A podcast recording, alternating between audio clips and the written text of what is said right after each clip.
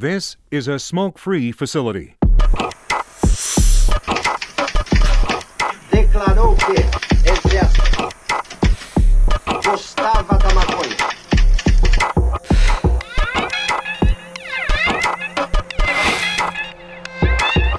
Rádio clandestino da revolução.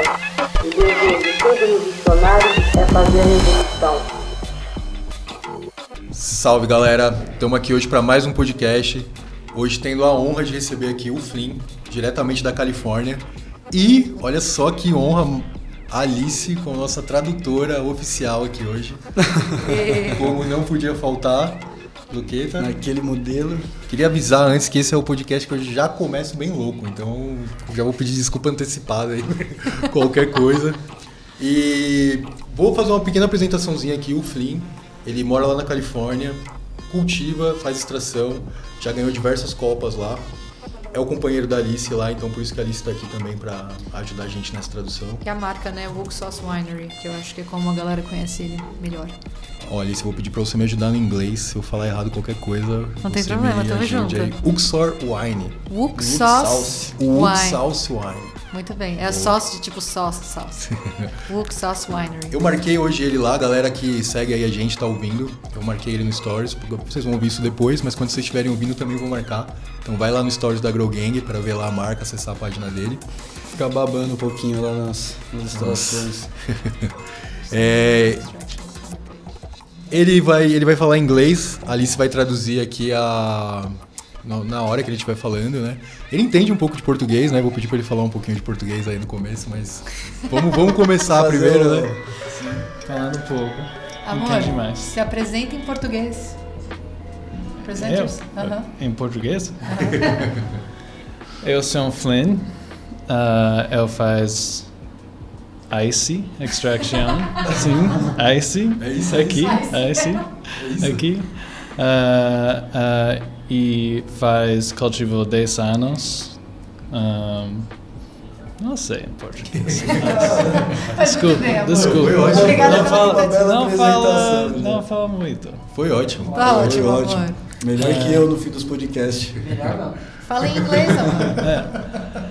And yes, I, I've been growing growing for 10 years and have a legal extraction company in Humboldt County in like the heart of the Emerald Triangle in Northern California where a lot of uh, amazing things go on. Ele cultiva há 10 anos. Eu vou traduzindo, né, galera? Então, ele cultiva há 10 anos, é, faz extrações. a- ao mesmo tempo também ele começou a cultivar e fazer extrações logo. Abusado. Foi abusado. Esse menino tava tirando full melt com 21 anos de idade, 19, sei lá, 20 anos de idade. E é, atualmente também o que eu acho legal dele é que ele vem do mercado tradicional, assim, né? Ele surgiu ali nesse mercado que a gente chama de tradicional lá na América do Norte, mas ele está inserido no mercado legal é, e tem uma é, fabriquinha de rachixe lá em Humboldt, né? No meio do no Triângulo Das das, das Esmeraldas lá. É, numa zona bem é, tradicional do cultivo de maconha e onde muita coisa aconteceu nesse processo de legalização e não legalização também, né? Antes até da legalização acontecer por lá. Excelente. E aí eu queria, depois da apresentação, fazer a primeira pergunta que a gente faz para todo mundo aqui, que é qual é a sua relação com a cannabis? What's your relationship with cannabis, amor? Um, I guess I first started using cannabis when I was eh, 16, about, and a lot of it was because I had very many sleep issues. Like it was very hard for me to sleep. So when I was doing research online, I don't like to take pharmaceuticals. So I found that cannabis was a natural medicine that I could use to help with that, and that was how I first started using cannabis. Então ele começou a usar né, maconha com 16 anos e ele tinha vários problemas para dormir desde a adolescência. E aí ele começou a pesquisar sobre formas que não usasse alguns tipos de farmacêutico comuns, porque ele, eu sei que ele fez alguns exames e tal, ele tinha muita dor de cabeça, ele tinha as- umas enxaquecas também, né, amor? And headaches. Yeah. Yeah, mas, I'm, I'm That's- compliment, I'm- Yeah, you know. Yeah, I know. ele sofria com umas enxaquecas bravas. Ele ainda tem às vezes, mas assim, é raro. É, é mais trabalho na alimentação e coisas assim. Mas ele começou a usar, ele começou a pesquisar sobre formas mais naturais e ele achou a maconha e ele começou a usar maconha. Que bênção. E quando você começou a cultivar, já começou a fazer extração, né? Como a Alice pontuou. Que tipo de extração você fazia logo nesse início? Uh, what kind of extractions were you, were you doing? Because you were uh, extracting like as soon as you kind of started cultivating, right? It was very fast. I started actually making hash first. Ah, ele fazia hash primeiro. because I I really loved uh, like full melt and bubble hash and this type of thing, and then also I was doing BHO back in the day, as many people did in California, especially. Now, luckily, we have found much better ways to go about things, but uh, basically, I started working at a grow store like this when I was in college. Então ele começou a trabalhar numa uma grow store igual como a grow plant. E ele, ao invés de ir direto assim para o cultivo, pelo que eu entendi, então ele né, começou a fazer hash primeiro. Ele era bem apaixonado por hash. E que mais, que mais, que mais, amor? Ah, e ele fazia. Só que no começo ele começou a fazer BHO, né? Assim como muita gente lá, não só na Califórnia, mas na, na West Coast ali, tinha uma galera fazendo uma produção assim. Mas eu sei que ele moveu rapidamente do BHO para as extrações sem solvente também. O Billy Joe é uma extração com solvente, o né? Só pra BHO. gente. BHO é o BHO, é, pra... BHO, né? Uma extração feita né, de butano, né, ch- chamado butane hash oil. Então, um óleo de hashish feito através do butano. Foi do norte pro sul, né? Basicamente. E, gente, ele não é da Califórnia, tá? O Flynn é de Minnesota, ele é do meio dos Estados Unidos. Hum? Ele mudou para Seattle é, quando ahn, ele foi fazer faculdade em Washington, em Washington, em Seattle. E aí ele já começou a fazer as extrações. Ele começou a trabalhar na Grow Store em, em Seattle, começou a cultivar em Seattle, alugava as casas, né? Lá para fazer os grows em Seattle. E aí ele mudou para Califórnia no processo de legalização do mercado é, medicinal para o recreativo. Ele veio tentar essa vida louca na Califa para é, essa vida louca de tentar entrar no mercado legal que se prova um desafio bem grande até agora. E ainda bem, né, que tentou, porque deu certo. Então, a sua extração favorita, é isso que você perguntou, né? Qual foi a primeira que ele a fez? primeira que ele fez. né? Ah, so, first one you did was BHO. No, no, I first made bubble hash, but back then, when I it was trim bubble hash, and it, I didn't have the knowledge of like fresh frozen and this kind of like new age of hash, so it was very hard to make money or make it make sense in a way that oh you know you have to buy the trim from people and then make enough hash to make it to pay it back and you do a lot of work. So it didn't end up making a whole lot of sense until I found what I was really, you know, lucky to lucky to have people in my life that helped me um, find the right genetics and then be Ah. able to do like Vou fresh pausar. frozen. I'm gonna pause melt. it just because this is very important. É, ele disse que eh, não, é, era meio que insustentável o que ele estava fazendo, aquele rolê de fazer hash, é, tanto o bubble hash, hash né? de trim, quanto os próprios BHOs, assim, que ele tinha que fazer a grana tal, tal. Só que ele, ah, quando que mudou o jogo para ele? Quando é, ele encontrou pessoas que deram as genéticas certas para fazer hashish. E isso eu queria até fazer um adendo, gente. Eu sei que o podcast hoje é do Flynn, né? Do sócio. Mas ontem a gente estava fazendo curso de extrações também. E o Flynn também estava lá com a gente, com certeza. Eu tava lá Né? assistindo lá e. E a importância das, da- das extrações, né? Como isso muda o jogo na hora de fazer. é, A importância das, das genéticas, desculpa. Na hora de fazer as extrações, como é que isso muda o jogo. É, principalmente por questões de rendimento. Então, vamos supor, ele que plantava indoor naquele tempo, é, o preço do seu aluguel é o mesmo, o preço da sua conta de luz é o mesmo, a quantidade de tr- transplante que você vai fazer é a mesma. E se você tiver uma, uma cepa, uma string que rende 2% e uma string que rende 5,5%, né, quando você pensa em fazer fresh frozen, é o dobro. Sim, Só que o preço de tudo é o mesmo. sim. Então, a- o rendimento né, dessas, dessas cepas, assim, na hora de fazer o hash, torna um, negócio, seja no mercado legal ou não, sustentável ou não. Então, é, o Flynn ele diz que ele teve essa sorte grande de que no começo da vida dele de cultivador, alguém deu para ele clones. Por isso que fica aquela coisa de dividir os clones. É mais um lugar que falta, falta essa abundância, né? Esse espaço para poder testar, fazer desenvolvimento, pesquisa. E ele teve pessoas que deram clones para eles. E esses clones de cepas como Cookies and Cream, que ele cultivou durante 8, 9 anos. A gente até falou no último podcast Ah, sobre sim. Cookies and Cream também. É, e isso que fez ser possível ele se virar um hashmaker do jeito que ele é, assim, hoje em dia. Você consegue. Você falou que você dobra a- o rendimento, mas mantém a qualidade dela. Não né? só a Porque quali- isso talvez influencie no preço de vendas. Sim, não só a qualidade. Eu falo de rendimento, de rendimento mesmo, gente. Então vamos supor, a gente tem é, cinco luzes.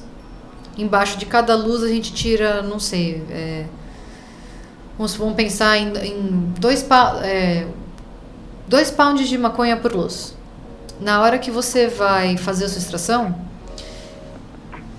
deixa eu tentar reformular.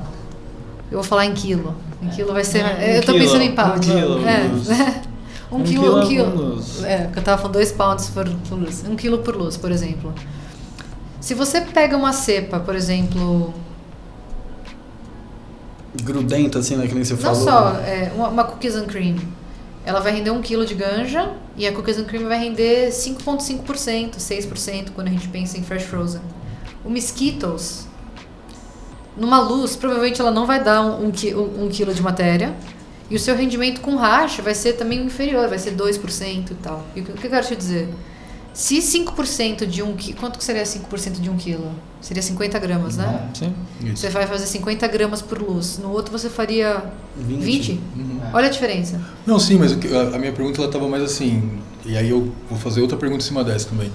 Porque dependendo da strain, você pode ter uma qualidade do resultado diferente. Claro. E isso vai influenciar no valor de mercado que você vai fazer a venda disso.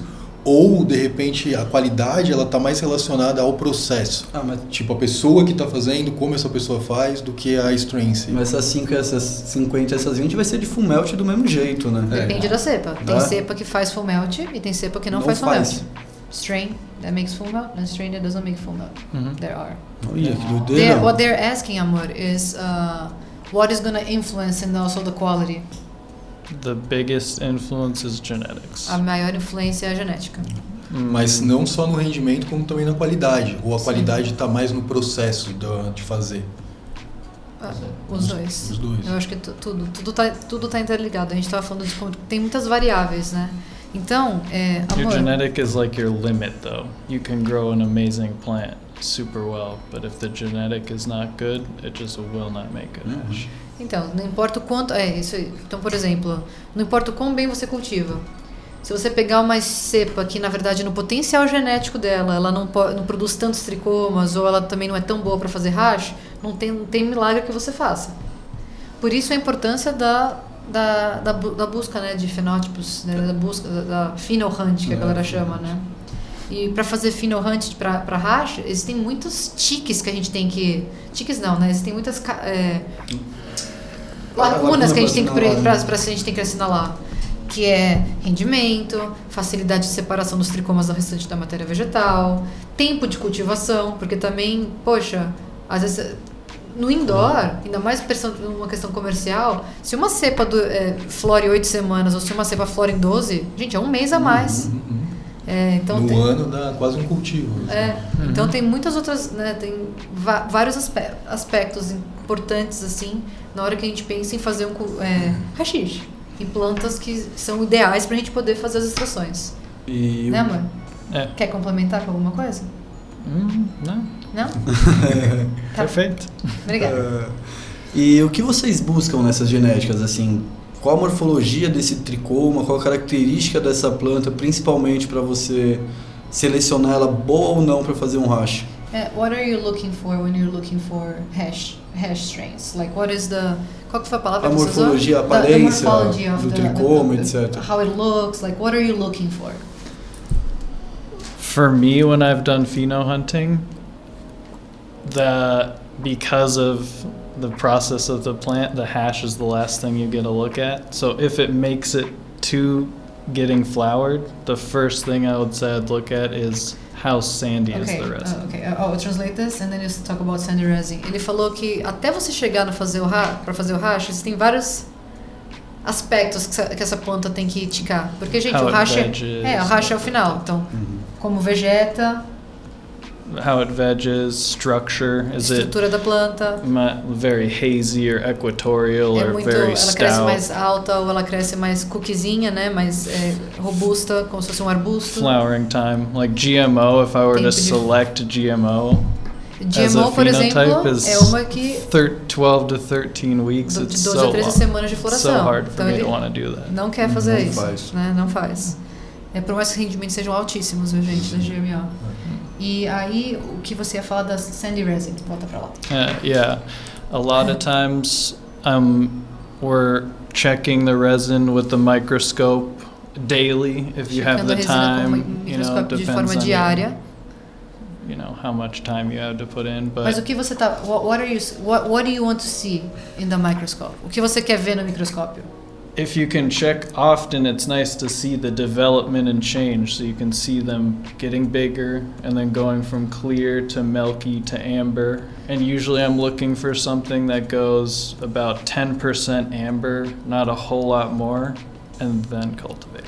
Então, ele está dizendo que assim, é, uma parte da resina que é interessante ver é o processo de amadurecimento. Então, você tem a possibilidade de olhar com frequência e você vê esses tricomas se transformando de tricomas transparentes para tricomas leitosos até âmbar.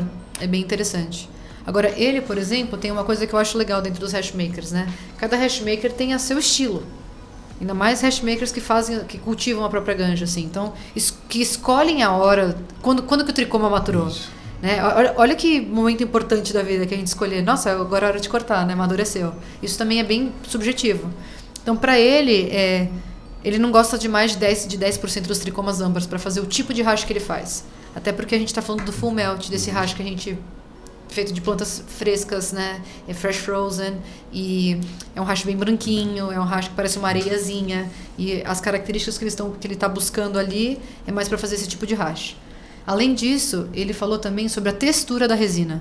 Porque não é só como ela, como ela. Às vezes você vai ver uma planta que tem muito tricoma, mas na hora que você vai lavar, ela não rende tanto. É, é uma, uma característica no tricoma que é interessante de olhar na hora que você está pensando em fazer hash é se a resina, o tricoma, é arenoso e não tão grudento. E isso você consegue ver quando você mexe na planta no processo de maturação dela. É no, no processo de floração dela quando ela está amadurecendo. Se a resina, a resina da Cookies and Cream, por exemplo, ela é super seca, né, amor? É, ela, a galera chama de tech, tech. How do you say it? Qual é que é o nome? Tech. Yeah, tacky. Tech. A tech é quase tipo. É é isso mesmo. Quando você pega, a- amassa seu dedinho ali na, na, na flor, e quando você faz assim, ao invés de estar grudento, tipo, tchá, tchá, ele tá assim. tá, tá, Hum, E isso é uma resina meio seca. E isso é uma ca- característica bem interessante para buscar nesses cultivares para fazer hash, porque é, eles soltam com mais facilidade e prendem menos nas bolsas. É, Você consegue trabalhar em temperaturas mais é, que não são tão baixas, né? Então você consegue ter um material ali para manusear de forma mais é, sem perder tanta Sem perder coisa, tanta né? coisa. Grudando na mão, né? com temperaturas que não precisam ser tipo absurdas de baixa, né, É. amor? É. Você entendeu? Entendi. Quer complementar?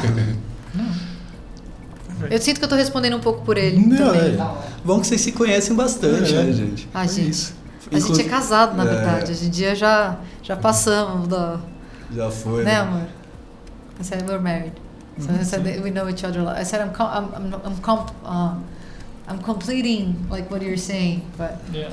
No, definitely. You know, I mean, you know everything I do for years and years now, so you know it well. You know it well. Eu, inclusive, queria parabenizar vocês pelo curso lá da, que rolou com o pessoal do Overgrow. Foi sensacional. E isso que vocês falaram da característica do tricoma realmente é muito impressionante. Vocês falaram até de uma planta lá, acho que foi a banana peel de uma Sonic. Que é massa. Eu, Quer eu fumar? tive a oportunidade de, de cultivar ela. E realmente ela é uma planta que você está trimando. Você não. bate a tesoura nela, o tricoma cai na mesa. Ai. Você não tem trabalho nenhum. Você chacoalha a planta, você vê que a mesa cai tricoma, cara. E tem- plantas diferentes vão se comportar diferentes. Tem plantas que na água vão demorar mais para soltar, mas o dry sift vão soltar rapidão. Então tudo é Variável. research and development. Pesquisa e desenvolvimento, né, amor? Sim. Nossa, o buraco é muito mais embaixo. Fazer Pesado, finorrante é pesquisa Pesado. e desenvolvimento. Essa informação que ela falou agora foi pesadíssima, irmão. Eu... Boom! Down! Pesado. Want to tell them about how to do a jar test Ah, for cês- harvest. Aham. So, Quer-. Conta aí. Você sabe o que é um jar, um jar test? Um teste da, do, do jarro? Jarro? Não sei. Agora, sei. agora eu vou saber. vai, vai amor, conta, conta. So, if you have a plant that you think I should do hat like fresh frozen, Uma forma de descobrir se você vai fazer fresh frozen com essa planta ou não. it's a com- it's a commitment that if it doesn't go well, you can be very sad. É um comprometimento, porque se você tiver rendimentos muito baixos, você vai ficar muito triste. Muito triste. So a good way to figure out if you want to wash your harvest is you can take the wet plant, cut 20 wet grams, Você pega a- um jeito de você é, verificar isso sem comprometer todo o seu cultivo é você pegar 20 gramas da planta molhada. and why you do 20 is because then Por you que você know faz com 20? 5%. Porque é, Não sei. é, Tá certo. Fala. Certinho. vai, vai, vai, Tá vai. certo. Uh, 5% e um boa yield, É um bom é, rendimento. rendimento. 20 gramas daria uma grama. Sim. So 5% of 20 is 1 gram. So you know, we all kind of have an idea of what 1 gram of hash looks A like. gente meio que tem noção no olho de quanto mais ou menos uma grama de hash é. Então So- você consegue observar. So, you can take 20, cut 20 grams, weigh it, freeze it overnight, Pega 20 gramas, corta, congela na noite, à noite. and then in the No morning, dia seguinte, na manhã, in a big, uh, like a big glass jar, se você pega uma, um, um Um Jarro um grande, jarro de grande, you put cold water and ice. água the- gelada e, and the e 20 gelo, grams. 20 gramas de hash. 20 gramas de hash, olha, 20 gramas de fresh frozen, né, de flor congelada. Mhm. And then let that sit for about 15, 20 minutes. Deixe descansar durante 15 minutos, 15, 20 minutos, para você garantir que os tricomas também estão endurecendo nesse processo. And then you're to shake it for about você 10, vai- 15 minutes or so. Aí você vai, né, fazer o shake por mais ou menos 10 minutos. And then you can put it back in the refrigerator. Coloque na geladeira de volta. And then wait, you know, 15 minutes, 10, 20 minutes. Even more sometimes. Yeah, 30, e aí 40 espera, minutes. espera 30, 40 minutos, até uma hora, dependendo.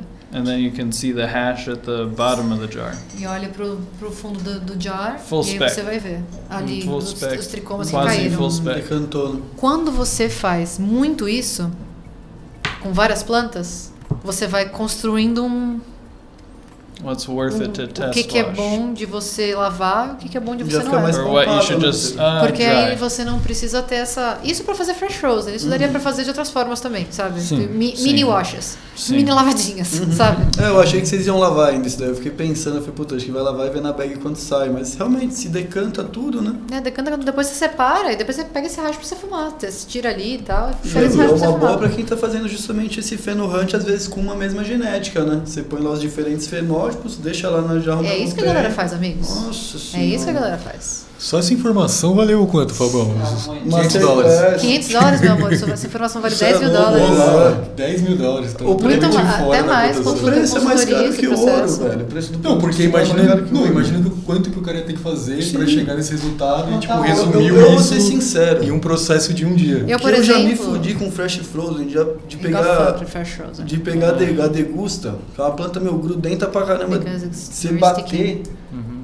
Meu, a hora que eu olhava as bags, as bags tudo entupida, bag não dava clogged. lavar, não dava, mano, Não dá, não acho. ficou tudo Yeah. sujo. Então, gente, mas isso porque você também tá trabalhando com fresh frozen. Uhum. Porque se você tiver um cold room, você consegue trabalhar.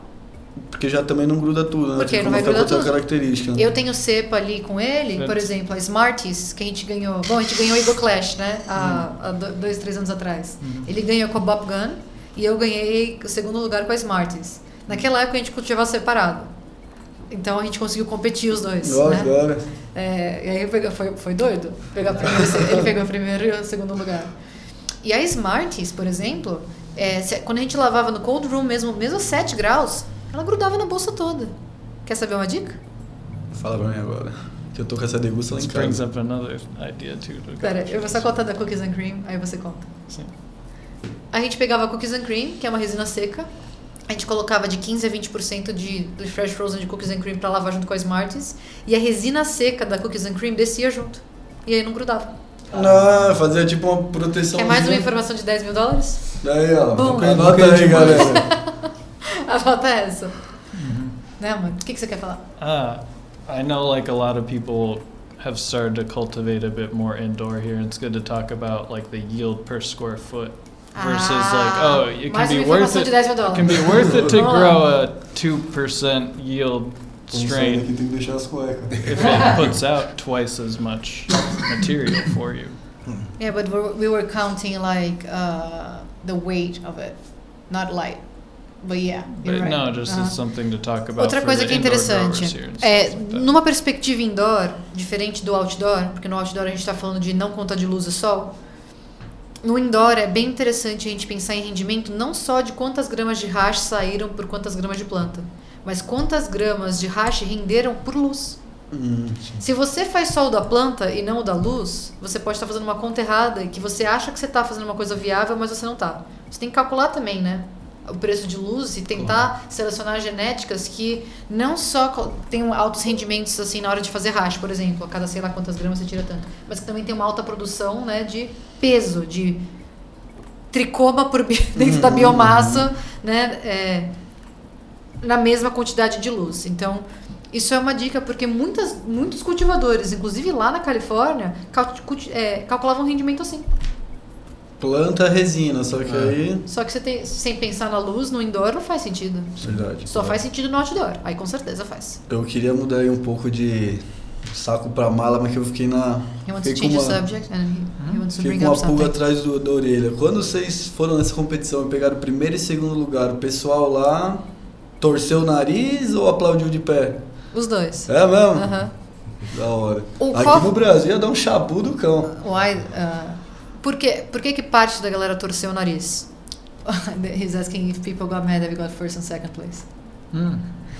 É, algumas pessoas ficaram, mas essas pessoas são nossas brothers assim também. Porque naquela época a gente cultivava separado. Só que a gente chegou lá juntinho e a galera já Aham. que a gente cultivava junto. Então que era, na verdade, é, a gente tinha tinham dois cultivadores do mesmo grow competindo. E nas leis da Eagle Clash isso não pode. Por exemplo, marcas. Por exemplo, é, a galera da sei lá, do Selva. Não, Selva, a galera do Selva não compete, mas por exemplo, a galera da La Calada. Pode só um hashmaker da La Calada e não dois hashmakers da La Calada. Só que a gente é- não era nem só diferentes hashmakers, por exemplo. Né? Era A gente tinha cultivo. cultivo. Então a gente teve que lutar e advogar por essa situação. Mas hoje em dia já não dá mais pra gente fazer isso. Porque hoje em dia a gente já faz tudo junto. Uhum. né? Então a gente nunca mais pôde competir na Eagle Clash juntos. E ele ficou tão bravo com essa história que ele nunca mais quer competir na Eagle Clash. Agora só sempre eu que compito. Ele falou, ele falou, fez assim pra todo mundo, falou: "Olha, vocês não, nem, nem, nem plantam a sua própria planta e estão reclamando. A gente tem grow separado, né? Processo Cultiva a planta separado. lavou do mesmo cold room, mas isso tudo bem. A gente tá aqui competindo separado de materiais separados e vocês estão reclamando?" E, sei lá, então algumas pessoas torcendo o nariz, outras ficaram muito felizes. A galera ficou feliz de ver uma menina latina brasileira Porra, ganhando Clash, tá ligado? Também. Porra. Foi massa, a galera me conhecia lá um tempo e ficou assim, caraca, olha a Alice lá, uh, lá. Yeah, if you were a dude, I bet they wouldn't have said anything, honestly. É. That's the facts. E aí, mano? Escutaram isso? Ele falou que se fosse um cara, a galera não ia falar nada. Não ia falar nada, certeza. É, e aí, queria te perguntar agora o seguinte: é, para você atender a demanda do mercado, você acaba fazendo mais o seu gosto, tipo, o que você desejaria fazer, ou você altera o seu cultivo por conta dessa demanda do mercado? E qual é a demanda do mercado? Tipo, se a galera prefere algo que tenha mais sabor, ou algo que tenha mais potência, ou tem algum efeito mais medicinal, alguma coisa assim. Foi muito longo, vai falando pra mim, Alice. Vamos lá. É, eu quero só ver se eu tô sendo fiel à primeira parte da pergunta. É, qual que é o gosto dele primeiro, né? Não, Ou a ele pergunta faz- era assim, não, quando se ele cultiva, ele cultiva pensando na demanda do mercado When- ou se ele faz mais o gosto dele? When you cultivate, are you thinking more of the demand of the market or your style of cultivation? And if, depending on your answer, what is the demand of the market? Like, what does the market want? Isso no hash, né, gente? Eu vou só contar uma coisa pra vocês. A gente não seca um, um galho, tá? Tudo um fresh galho. frozen. Então a pergunta aqui é tudo pra hash. É lógico. Well, I mean, for fully melted and the recreational thing, I'm definitely thinking a lot about what the market wants. Pra, merca- pra marca legal dele, né, que é a Fully Melted, ele tá sempre pensando muito do que o mercado quer. E, e what does the market wants? The last two to three years, I'd say a lot of uh, Skittles, Os últimos dois, papaya. dois, três anos, Skittles, papaya, Um, GMO had been really popular, although that's kind of taken a GMO, turn. Um, ice cream cake. ice cream cake, trazer gelato. Depends too, hash or flour, because they're very different Mhm. markets. In in America, it's O, o a mercado lot da of flor e do people hash é muito smoke diferente. flour, E muita whereas gente fuma flor. A lot of people here and in Spain, other places, they smoke a lot more hash and like traditional style hash as well as like dabbing this type of thing. Mm-hmm. But most all of most of the hash in the United States is dabbing Ah, hash. Muito dabbing hash, né, pra, da- de dar dab. Menos hash tradicional. Não tem tanto, Se né? bem que ainda tem. Tem umas marcas até no mercado legal, uma Nacha da vida, alguma coisa assim, ainda tem. Mas a demanda do mercado, assim, pra Rosen e pra Hash, é, assim, e Fresh Frozen, inclusive, é muito alta. A galera usa muito é, hash mais tradicional pra fazer pre-roll, pra fazer é, infusões. É, mas no mercado legal tem uma cena bem grande of rosin pens Muito- muitas- in demand now. I'm, I'm talking about the difference of the traditional hash, because there's Ah. less demand for traditional hash in the legal market. less, yeah. Tem uma demanda muito menor de hash tradicional no mercado do que de rosin, hash e, sei lá, essas canetas sem solvente Uhum. também, por exemplo, que a galera tá soltando agora. Sim, que é muito legal, inclusive, nas canetinhas de rosinha, a coisa mais Sim. linda do mundo. Mas eu vou complementar só uma coisa com o Flynn. No Sauce Winery também, que é esse lado mais tradicional do mercado, também se segue, a gente também segue também um pouquinho a demanda do mercado. Ah, tem que Porque seguir, né? a galera, o mercado se desenvolveu muito nessa questão do gosto e do cheiro das cepas, né? E ah, os, os, os sabores exóticos. Então, claro que tem a realidade do que cada um tem, mas a todo mundo quer estar agradando, de certa forma, a, a clientela, de certa, né? Ah. E existe uma a gente pensa no uso cultural assim também, mas existe as trends do mercado, sabe? Claro. E esse ano, por exemplo, essas, essas eh, cepas com cake, que são essas cepas de, de- de sobremesa, dessert, nossa, elas estão muito em alta. E você acha que isso é mais por conta do sabor mesmo, assim, não pelo efeito? A galera vai mais pela, pelo gosto. Eu acho que na questão de reconhecer coisas exóticas ou não, a galera vai muito por sabor hoje em dia. E Mas claro que efeito faz sentido. Mas assim, eu vejo muita gente assim. Skittles, por exemplo, tem um trend. E eu sempre achei que eu era contra trend. Mas não, não sou, cara. Skittles, na verdade, é um dos trends, dos maiores trends, mas é uma das melhores cepas. Só é chato de cultivar, né? Um saco de cultivar. Mas assim, eu no ano passado, quando eu tava muito ansiosa, era a única coisa que eu conseguia fumar. Não, não. Porque tem muito linalol.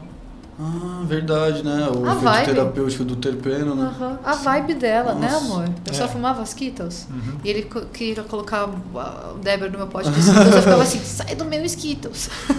E vocês, assim, é sabor e aroma também ou potência? Do you think that it's more flavor and aroma for you or potency? For me, Uh-huh. Nossa. I know this answer. yeah, flavor. Oh, I know. I, for Do, me, gosto. Flavor. É, eu vou ser, é inegável que pra mim também, até Pra porque mim também. potência e outras coisas eu consigo com outros meios, mas assim, a experiência que a gente tem com degustativa, assim. E eu, eu até falei isso no outro podcast, né? Tipo, a maconha e o rachixe me ensinaram a degustar coisas. Eu não gostava tanto de comida gourmet, essas coisas assim. Ele criou, criou um- uma base no meu paladar, assim, no meu palato de percepção surreal. Eu sou sincero pra você, eu tenho um negócio com essa memória olfativa.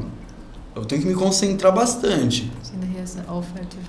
Mas eu me concentro, se eu pegar pra lembrar, eu consigo sentir o gosto de, de, de planta na, na, na, na boca, você acredita? Tem um nome dessa parada? Não. Sinestesia. Sinestesia. Meu, vira, É. vira, vira e mexe, eu lembro da fica toda assim, né? Começa a vir um gosto na boca, eu falo, caramba, velho. E outra, né? Se tá gostoso, você fuma dois, três e que se dane a potência, né? Vai chapar de qualquer jeito. É, eu. Por exemplo, Cara, ó, eu, ó, eu- sei lá, cara. Eu, claro que eu gosto de um gostinho bom assim, né? Mas eu fumo mais pra ficar, ficar suave, sentir mais a brisa, assim. Se tiver um gosto bom, é algo que se agrega ali Mas é que a o uma gosto questão. bom é o terpeno, gente. É. O terpeno também ativa o nosso sistema e também tem uma relação, né? Por exemplo, isso que eu falei, os Skittles é muito agradável, mas eu só conseguia fumar isso porque não me deixava ansiosa. Exato. Então é o efeito, se parar pra pensar Exato, também. É. é. tudo junto. É. Eu, não- eu- eu acho que vocês podem falar mais do que isso do que eu, porque eu vi por cima, assim, subindo no Instagram. Parece que tem muita gente pesquisando que o terpeno ele faz mais diferença no efeito do que a própria quantidade de canabidiol, de canabinoides, por exemplo. Isso influencia Isso tem um muito tem um estudo mais. rolando né? agora e eu vi essas informações. Eu não sei te dizer sobre, mas assim, parece que as pessoas estão estudando exatamente isso. só por cima. Não sei se é assim. mais, mas é igual. Entendi. É tão importante quanto. Eu acho que se eu li na notícia eu posso estar errada, tá? Mas eu li, era tão importante quanto os canabinoides. Então não fazia sentido vender as coisas com potencial canabinoide apenas, né? Tem que, tinha que entender os terpenos. E, a, e por isso essa importância da, do remédio full spectrum. He's talking about the importance of terpenes in the effects also, and there's a research about that. And we were mm-hmm. discussing if it's more important than cannabinoids, if it's as important as cannabinoids. And, well, the terpenes, I mean. Mm-hmm. For me, terpenes and, and flavor is what helps me to deal with like tolerance. When you have a new strain or something that has a very strong terpene profile to me and I haven't smoked it a lot, that's something that's very nice about that. I think they act a lot together. Ele fala sobre eles agirem juntos e também numa questão de tolerância, né? Às vezes você fica consumindo uma cepa, uma cepa, uma cepa, e tem uma questão. é, quando você varia, tem uma questão dos terpenos também, né? De como o seu corpo percebe isso e como esse efeito acontece. Então. É, mas a gente é bem do gostinho, a gente gosta do gostinho, né, amor? Gostinho, cheirinho, né? É lógico, Fumar um antes né? da janta, fumar depois da janta. É, é isso. E continuando nessa parada do mercado, assim, tem muita gente no Brasil que o sonho é ir pra Califórnia, viver esse mercado, cultivar. United States. E aí eu queria que você meio que desse uma visão pra essa galera, assim, de como que é o mercado lá. Tipo, é possível sair daqui, chegar lá e arrumar um trampo? É muito complicado, tem que conhecer alguém, o mercado tá crescendo, ainda tem espaço pra chegar lá e abrir um negócio, já que meio que deu uma estabilizada. Desculpa, viu, Alice? Eu falo pra Não tem problema. Mas é que eu acho que essa pergunta, juro, não querendo ser chata, é mais pra mim. Porque qual que é a realidade que uma pessoa sai daqui como imigrante? É verdade. Ah, e aí essa certeza, pergunta é. pro Flynn, ele vai, ele vai olhar pra mim, vai perguntar, e aí, amor, como é que foi como Que que imigrante? você passou, olhar. né? É, o que, não, na, na visão dele eu diria mais assim, do mercado, sabe? Claro que você pode opinar Não, eu nesse tô, eu tô ponto. até você- brincando, assim, é, É. porque não dá pra um brasileiro chegar lá e abrir uma empresa assim. Pra ele dizer mais assim... Na mais de THC, não tem essa possibilidade. E pra competir, você também teve dificuldade? Não, por porque eu ser, sei- por hoje- ser brasileiro. Hoje em dia eu tenho green card, gente. Mas se não tiver- Não, não Se compete. eu não tivesse antes do meu green card, eu não poderia subir no palco ali. Eu, claro que eu consegui trabalhar na Emerald Cup, porque eu dei um jeito. A gente é brasileiro, a gente dá um jeito. Eu trabalhei todos os anos na Emerald Cup. Eu sempre arranjei alguém que me trabalhar, que me pagasse por debaixo do tapete, me Mas deixasse se ter você- experi- experiência. Se você tiver um green card, então de repente você consegue abrir uma empresa. Sim, Então é possível. é possível. Se você tiver um green card. Sim, Ah, mas eu tô falando assim, pra pessoa ah, sair do Brasil e ir lá buscar um sonho na Califórnia, abrir uma marca, dá até medo de falar isso, porque às vezes a gente vai estimular a pessoa que vai chegar lá e vai falar, uau, eu como imigrante não dá muito pra eu fazer muita coisa. É bem Hoje em dia, parada, hoje em né? dia até trimming é, existe uma regulamentação maior e está mais difícil para o imigrante achar trabalho até de trimming, porque agora existe uma regulamentação no mercado. Mas assim, só para dizer, é dificuldade real para imigrante. E se você quiser viver essa aventura, cara, se jogue com cautela, óbvio, com cuidado, mas é, tendo consciência da vida que você vai viver como imigrante irregular em um país que é os Estados Unidos.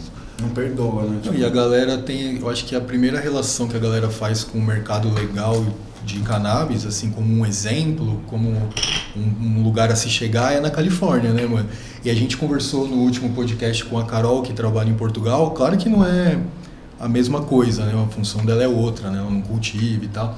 Mas ela falou que para ela entrar nesse mercado foi relativamente tranquilo, assim, ela se esforçou, ela correu atrás, lógico, mas ela conseguiu estar no mercado canábico ali. Ela trabalha num, num grow shop, eu acho. Não, Né? tá- Ela trabalhava num grow shop, mas tipo, conseguiu, foi tranquilo. Eu morei no Uruguai, então também trabalhei lá tranquilamente no Uruguai, foi, foi fácil, sabe? E a galera tem meio que essa utopia, assim, de ir pra Ah, Eu não Califórnia. ir pra Califórnia. As galera quando perguntam no Girls in Green, é, vai- e aí, devo me aventurar pra ir pra Califórnia? Eu falo, eu acho que é melhor ir pro Canadá. O mercado é muito mais Você fechado. consegue no Canadá, né, mas é que tem muito mais mercado e muito mais oportunidade na Califórnia, mas você tem que saber a vida que você quer viver. Se você quiser viver uma vida de imigrante irregular, vou falar, pra viver imigrante ilegal, a Califórnia é o melhor lugar do mundo. Né? Porque um policial não pode virar pra você e perguntar o seu status. Você pode ter um documento de lá, você pode tirar carteira de motorista, você não pode sair e entrar do país. Você não pode abrir business legais no seu nome. Tem coisas que você não consegue fazer. Mas é para você viver, escolher para viver como imigrante legal, a Califórnia é um lugar que supostamente é interessante nesse sentido.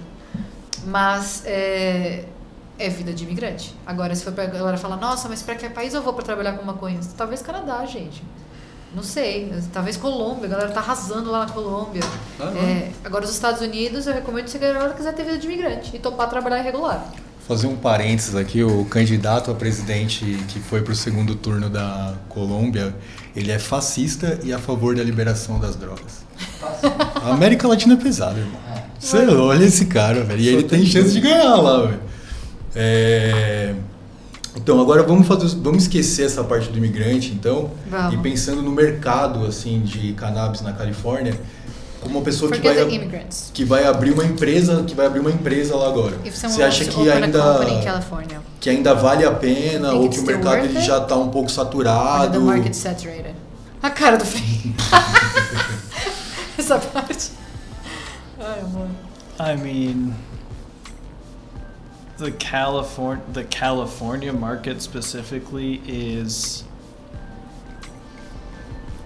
very oversaturated and overregulated right now. And I honestly don't know a single person that owns a cannabis company that is profitable Ele tá dizendo in que reality on paper. Ele tá dizendo que ele não that. conhece nenhuma marca de maconha, de cannabis no mercado legal da Califórnia, que na verdade é rentável no papel.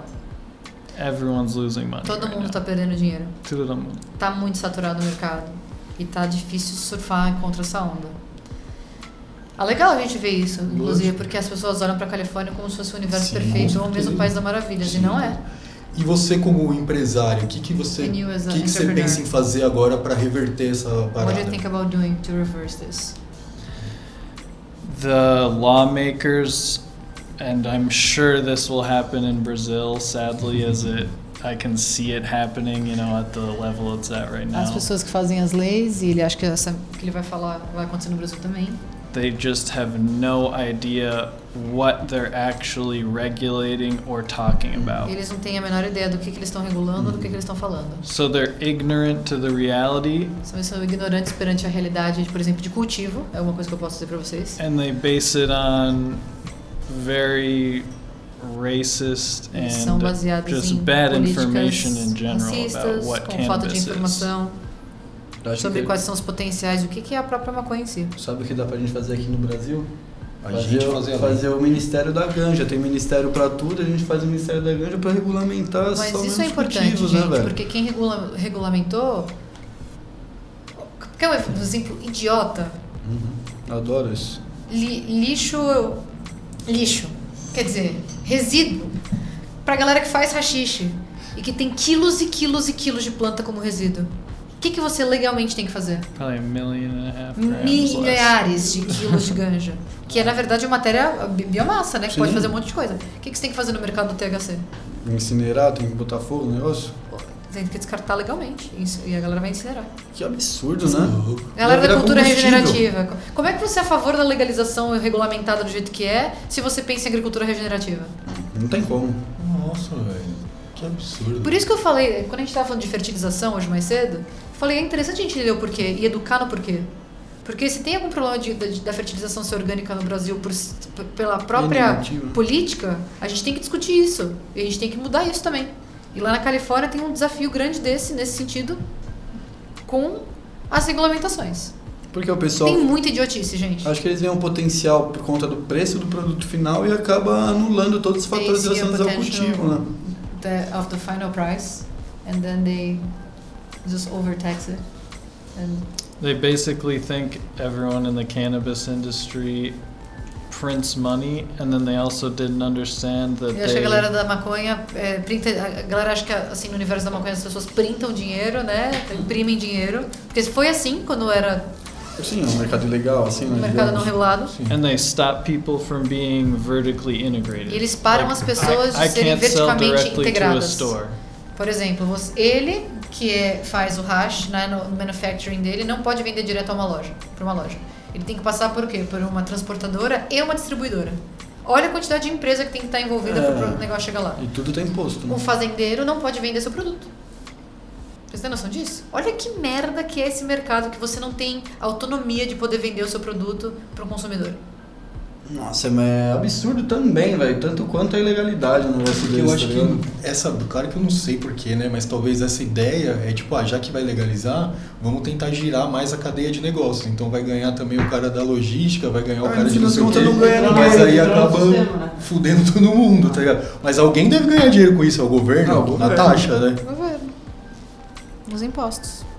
Foda, hein, cara. Por isso que a gente tá falando pra vocês, tipo, é foda pensar em querer fazer uma, uma, uma marca no mercado legal. Ah, muita gente que tá entrando nesse mercado agora tá vindo com dinheiro. Tá vindo com dinheiro assim, ah, tipo, ah, eu tenho dinheiro de, de outras áreas pra investir, né?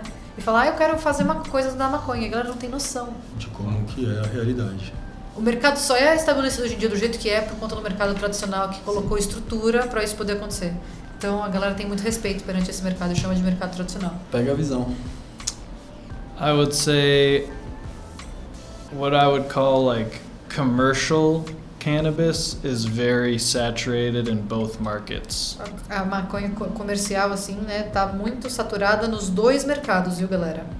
But the artisanal level, the more high end, very nice, you know, high end people who love what they do and it shows in the product. Mas o mercado artesanal ainda existe e tem well. gente que consegue conseguir bons preços e tudo mais. Ai, Yeah. Ar aí. Eu sei que. O problema é better, é assim ah, não mesmo. vai ter jeito. Vai ter jeito. Eu sei que deve variar o preço de espécie, de tipo de extração e tal, mas um, um- uma extração bem feita, assim, independente de qual seja, qual que é o valor médio que se paga hoje legalmente lá na Califórnia? What's the price point that you pay? Ó, isso eu vou falar quanto custa no dispensário, tá? Vou perguntar pra ele. How much does it cost uh, um, um extrato sem solvente, você quer dizer? É, sem solvente. Uh, how much does a solventless extractions cost in the legal market in California? For the For final the customer. retailer? Yeah, no, Oh, no, okay. no. Uh, As, as, like and then for we the should final tell them what the manufacturer ends up getting. That's the So, crazy expli- part. ex- Explica os, os, Yeah. pra- as. So most fresh frozen um, product A maioria dos f- produtos feitos a partir de fresh frozen, né? anywhere from 45 Custam entre to 45 150 Até 150 dólares. if it's something like Se é uma 710 coisa muito labs, exótica, tipo Percy, 710, sei lá o que. S, uh, all this type of thing. A grama. Ah, A grama. E é, no, Boris, o bagulho é louco. e no tradicional? Final, né? No mercado final. No final. É. Sim. E no mercado tradicional tem alteração de preço ou também Tem acompanha? também. Isso depende de onde a galera tá. E what about in the traditional market? Um, similar, around Similar. four, uh, 45 to 80 to 100, you know, depending 45. on. Isso na Califórnia. Uhum. Você chega pra comprar um concentrado em Nova York, que vem lá da Califórnia, custa 150 dólares a grama. Sim. É, e aí, em relação à sua. Queria que você falasse agora, na verdade, um pouco mais da empresa, da sua empresa em si. Tipo, como, como que é o posicionamento dela lá? Qual das duas? Bom, das, Das das duas. duas, pode ser, pode ser bem amplo. Fala, fala das duas empresas que você tem, qual, qual é o posicionamento delas, tipo, como que você se posiciona, como, ah, eu faço fresh frozen no, na melhor qualidade, eu faço fresh frozen no melhor preço, como que é o seu posicionamento, como que a galera reconhece a empresa. Talk about your two brands and tell what your brands are known for. What's the your expertise in the two brands? I- We're asking two brands because I know the two brands are different. Like, what does Sauce Winery stand for? What does that mean? Why did you reach where you are in the market? Um, so sauce is a lot about single source cultivation, and it's something that I did when there was almost no one making. I mean, this was before rosin was even really a thing. O Finn tá falando de uma época pré-rosin ainda, quando a galera fazia hash, não fazia rosin.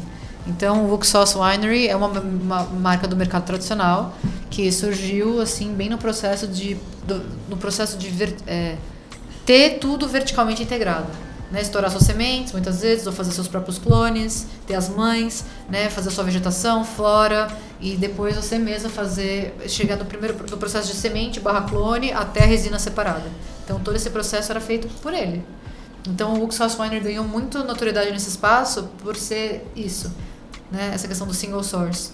E foi por isso também que ele encontrou muita coisa diferente, porque ele começou a, a, a focar o cultivo dele em coisas específicas. Então, é, acho que ele conseguiu fazer o que ele queria mesmo, assim, não ficou dependendo de outras pessoas cultivarem para ele algo e ele ter que fazer mágica com o que saía dali, sabe? Tem o domínio da cadeia. Tem o domínio da cadeia inteira. completa, assim. Que é uma coisa que a galera faz muito no Brasil, porque a galera é autônoma, né? Só que lá em maiores escalas a galera trabalha com times, né? E ele nesse processo ele fazia muita coisa sozinho nesse, nesse processo. E, e what are you known for on Sauce Winery? Full melt. Eu queria que ele falasse isso. né?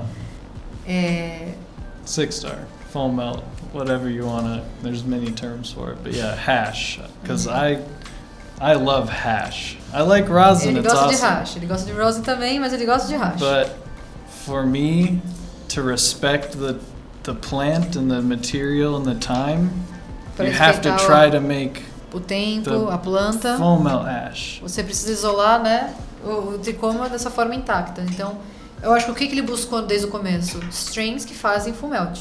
E ele é conhecido até hoje por umas pessoas que têm um dos melhores rachas dos Estados Unidos. Real. Temos esse menino aqui na nossa sala. Nossa, que honra, velho. Pesadíssimo. E. E o Fully Melted, talvez, né? Não sei. É, What about Fully Melted? Porque aí ele trabalha com preço e coisas Yeah. assim que eu acho que pode ser interessante. different. At Fully Melted, I wanted because I went to college for economics, Ele, ele estudou like economia. macroeconomics. Macroeconomia. Um, and then I wanted to understand how to make bubble hash at scale. E ele queria fazer bubble hash em escala. Por mais que ele seja do mais artesanal do mundo em casa, fazendo sempre à mão, tá? Nossa, Não entra máquina na nossa casa. Não. Estudou Não. sempre à mão. Ele quis no mercado legal passar para como é, transformar em larga escala. Qualidade. Yeah. Like for example, last year we probably washed 150,000 kilos of. Talvez some- eles tenham lavado no ano passado na Fully Melted 150 mil quilos de planta. Yeah. Louco. Which is to do that by hand. I mean, Pra fazer I, com as mãos I- não I- I dá. don't need to get Não, não tinha, não ia ter como. A não ser que tivesse um exército ali, né? Ele falou que there needs to be an army.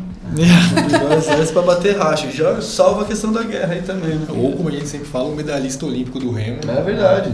So I've focused on how to make hash, I guess in a way, more accessible to more people because a lot of full melt and rosin is very expensive. And it's very hard to make, so it kind of has to be because you put so much effort into making it. But if we can figure out how to make it in a more economical way, more people can be able to buy it. Ele também focou nessa parte de tornar esse produto que a gente estava falando que é nichado e que é caro mais acessível. E aí, trabalhando com volume é uma das formas que ele está encontrando. Qual é a dificuldade? Volume e qualidade. Mas isso é o que ele vem estudando tem vários anos e acho que ele vem chegando a, coisa, a resultados bem impressionantes. O que eu vou perguntar, talvez vocês não vão querer responder, mas qual caminho vocês estão tomando para você está tomando para tentar equalizar essa questão qualidade e quantidade? What's the way you're uh, working on bringing the quality and the quantity? First, it starts, I mean, it's a lot of understanding the whole process because it Entender todo o first starts with the plant. Porque começa com a planta. And then in the legal market, I had to really find cultivators that E no mercado legal ele cultivated. precisou good buscar plants. fazendeiros que cultivavam boas Yeah, it's hard to hard Isso to é find difícil de ha- achar. hash plant Hash growers. Um, after that, it's about kind of understanding the process, and then at Fully Melted, I've developed like a new type of machine that is not like any other machine, and I can't really talk a lot about it. But I approach making bubble hash in a different way. E o Flynn é bem gênio. E ele, na verdade, no mercado legal, ele é, desenvolveu uma máquina. E não tiveram grana para investir para poder né, desenvolveu a parada? Porque para você desenvolver uma máquina, você precisa fazer uma patente, você precisa garantir que você tem um monte de grana para forçar a sua patente, senão você vai só lançar uma máquina para o mundo.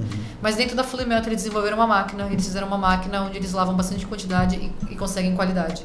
E isso é um resultado interessante do processo dele. E essa máquina, ele diz que ele não pode dizer muito sobre ela, porque senão ele vai contar um pouco da tecnologia e não é marca lançada e a gente não pode falar sobre isso. Mas ele literalmente ele tem uma aproximação completamente distinta da forma de fazer ice. Não é da forma que você está pensando. Não, não, eu imagino, por isso que eu fiz a pergunta, que eu tentei imaginar alguma coisa e não consegui imaginar nada, cara. Like one person at Fully Melted can wash 45 kilos in a day. Uma pessoa na Fully Melted pode lavar 45 quilos por dia sozinha. And if we had three more Sem, sem, machines, sem fuder as costas, tá, gente? if we had three more machines, he, one person could wash Se three times três, as much. três ma- machines, que não tem, né? São, três, são apenas uma máquina. Essa mesma pessoa poderia lavar três vezes mais. The shop in Humboldt is very small. O, a lojinha lá em Like- Humboldt que eles têm, lojinha não, né? O estabelecimento que eles têm, que tem uma licença do mercado legal para produção de extrações sem solvente, é super pequenininho. E eles conseguem tirar vários quilos de lá. Um Imagina, cara. Porque pensando em bubble hash, eu só consigo pensar em duas coisas. Ou alguém batendo a mão, ou o tanquinho ali trabalhando, né? Cara? amigo, Então eu já até tem um desisti mundo de novo. entender. Tem um mundo novo. Depois você dá uma olhada, tem algumas pessoas que têm essa. Tem as- a próprio Whistler Tech, que é a marca lá do Bubble Man lá no Canadá, Uhum. eles têm umas máquinas gigantes. Não cheguei Gigão, ainda, não. que sobe uma escada, assim, ó, e fica lá um maninho na frente, da, lá, lá em cima do. daquele. aquela balde gigante de dar um mergulho. Em relação ao cultivo da galera, por que você nu- você nunca pensou em treinar a galera? Chegar lá, em vez de você procurar uma planta boa, você chegar na galera e falar, ó, se vocês fizerem people?" assim, eu compro tudo que vocês tiverem. É porque não é treinar. É, é sobre dar a cepa para essas pessoas. Mas também tem o, cu- o cultivo diário, né? Tipo, ah, vamos Ah, regar, vamos podar de determinada forma, vamos... Mas lembra que a gente estava falando hoje mais cedo? Eu já vou respondendo por ele, porque eu já sei o que ele vai falar. que a parte mais importante na hora de fazer o hash, claro que assim, todo mundo tem que cultivar bem para chegar no produto bom, mas é a genética. Por exemplo, se a Fully Melted comprasse material, eles são garantir que esse material lava mais do que 4,5% para eles poderem comprar, só para só, só pra se tornar sustentável. Então o fazendeiro já tem que cultivar o clone da planta que ele sabe que rende tantos por cento. Vou dar um exemplo. Na Papa Select. E aí é um pouco mais do lado que eu faço porque eu, tra- eu trabalho com essa marca. Mas eu não trabalho tocando na planta deles. Eu trabalho mais na parte de marketing e informações para eles. Só que eu sei que eles têm um, uma enciclopédia de dado de que cepa é que cepa e de rendimento. E a pessoa que tem a- as cepas, né, as strains e os clones, alimenta para os fazendeiros o que eles vão cultivar para depois eles poderem comprar. Porque ninguém mais quer lidar com. Eu não tenho mais tempo para descobrir se isso aí rende 2% ou 1%. Sim. Sim. Eu já preciso comprar o que rende 5%, porque Isso. minha empresa precisa ser sustentável. E você já tem o catálogo ali pra te, pra te Essa facilitar, digamos toda, assim. né? É, mas essa genética ela é tão estabilizada que se eu chegar lá no fazendeiro e falar, ó, irmão, toma aqui, É um daqui clone. quatro É um meses clone. eu venho É buscar. É um clone. Não, sim, mas tipo, daqui quatro meses eu venho buscar. Vai... Não, você tem que garantir que a pessoa cultiva bem. É isso. É. He's asking if you had never thought of uh, teaching the farmers how to grow your way. And then I told him that it's not about the way it's grown only. Of course it is, but everyone has to grow good wheat. But we're mostly talking about genetics. It's hard because you don't want to give your genetics away to everybody because then you're gonna get in the in the legal market having your genetics spread to everyone is not a good idea. Se você tiver sua genética no mercado legal é, é, separada em um monte de pessoas, isso não é bom, porque você vai saturar o mercado numa genética específica. Então lá você precisa fazer as suas- as suas buscas e você precisa dar para fazendeiros específicos que você tem confiança. Supostamente, a gente não está falando que eu concordo com isso, tá? Mas eu sei que é assim que é, que é lá. Funciona. Que funciona. Então você dá para fazendeiros específicos essas cepas para cultivarem para você e depois você comprar. Por quê? Porque você quer ter um produto diferente no mercado. Se você quer a Papa Select, ele quer a Fully Melted, o outro quer a 710 Labs, o outro quer a Calia, o outro quer. Já nem sei mais o nome das outras marcas, Doc Greens, tem as mesmas strains, ninguém vai conseguir se sobressair no mercado. Então você vem, você dá o. Eu não sei se eu me expressei bem, talvez, na pergunta, porque a minha intenção era mesmo isso que você, que você tinha falado, tipo, de verticalizar. Se você tem dificuldade para encontrar alguém que cultiva bem, você chega meio que con- contrata eu e o Luqueta pra ir lá cultivar, sabe? Fala, ó, Toma aqui a sua, é um desafio, né? seu a- clone, vai lá e Mas tem a curva tudo. de aprendizado, inclusive, em relação a isso. Porque The other thing is too, fully melted is I have three partners Eles têm- started all by us. We don't have money to pay a bunch Mm. of farmers. Though I have one partner that's a farmer and he grows um dos sócios dele é o For fazendeiro. E aí eles cultivam pra ele, entendeu? Então, no É, caso confi- dele, confiança. faz sentido isso, né? É nem só confiança, é... é é até, até porque a Fully Melted tem pouca grana, galera. Tá difícil de surfar nesse mercado. Real, eles tiveram vários problemas de super desafiadores de distribuição, de esquemas, de. é, do, do próprio objetivo da empresa, que na verdade era para funcionar com base em delivery, a empresa quer fazer o delivery, zoou. Bom, independente disso. É... Ai, agora me O, perdi o formato é semelhante ao mercado tradicional brasileiro, você vai ver, tá ligado? Um vem com a casa, outro cultiva, outro vem com os equipamentos. E Não é sempre girar, assim, mas a né? Fully Melted não tem grama para comprar. Tem Aham. empresas, por exemplo, Papa Select, que tem um aporte financeiro, porque vem de uma de outro, com outras marcas que tem mais um aporte financeiro para poder fazer a compra de fresh frozen. Eles não têm essa força. Eles têm mais força para fazer é, manufacturing para outras marcas. Por exemplo, tem outras marcas que querem fazer, é, como é que fala, white label? Quando você não põe sua marca, você faz o processamento, processa, mas não põe sua marca. Cadê o Daniel? O Daniel ia saber. Por exemplo, você faz uma camisetinha, só que você não coloca o que tá escrito que é da Grow Plant. E aí a, a Bem Bolado vende a camiseta da Grow Plant, está escrito com o logo Bem Bolado. Então o Flynn faz um manufacturing. Então, por exemplo, para marcas como West Coast Cure, que é super famosa lá, se já ouviram falar.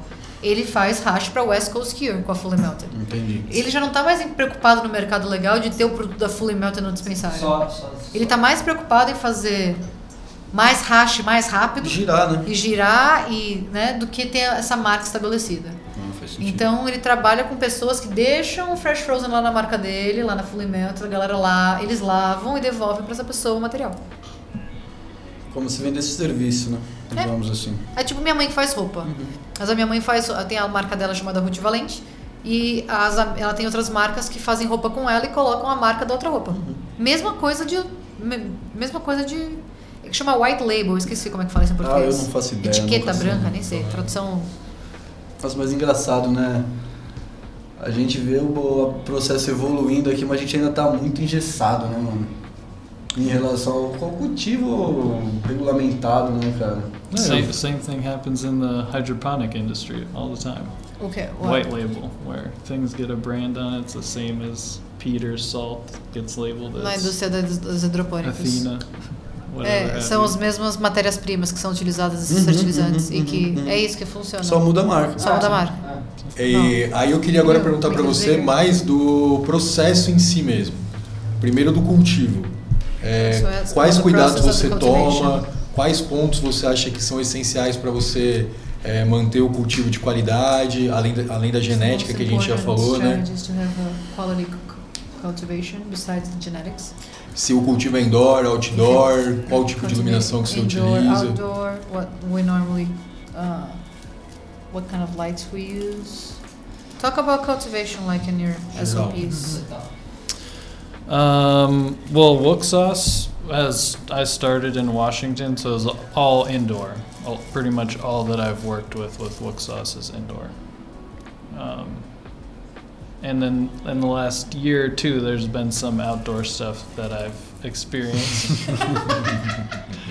um, but most of my firsthand cultivation experience is in indoor.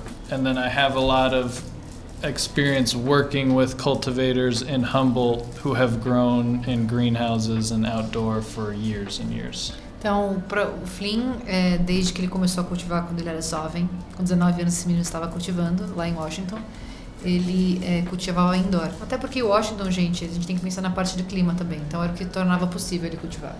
E não só com indoor, ele cultivava com indoor e com sais. Né, amor? Indoor and salts. hmm Cocoa, Cocoa. salts. Sal, sal. Had the uh, sealed hoods with the tubes going through. As luzes, como é que chama na gaveta? É, com, as, as de tubos. Cool É, os tubes. Os Luzes com cultubes. Um, nowadays, I really like the LEDs. Ele gosta muito de, de They're- LED. I think they're really great for um, a more variety of genetics. Eles Seem são melhores para uma like variedade de the, genéticas, assim. the light. It's not as intense as the double-ended Não é tão intensa uh, quanto os HPS double-ended. lighting. Os HPS de. Como é que fala? Double Island? em É português? double ainda, de É. duas. Duas. duas É. aham. Yeah.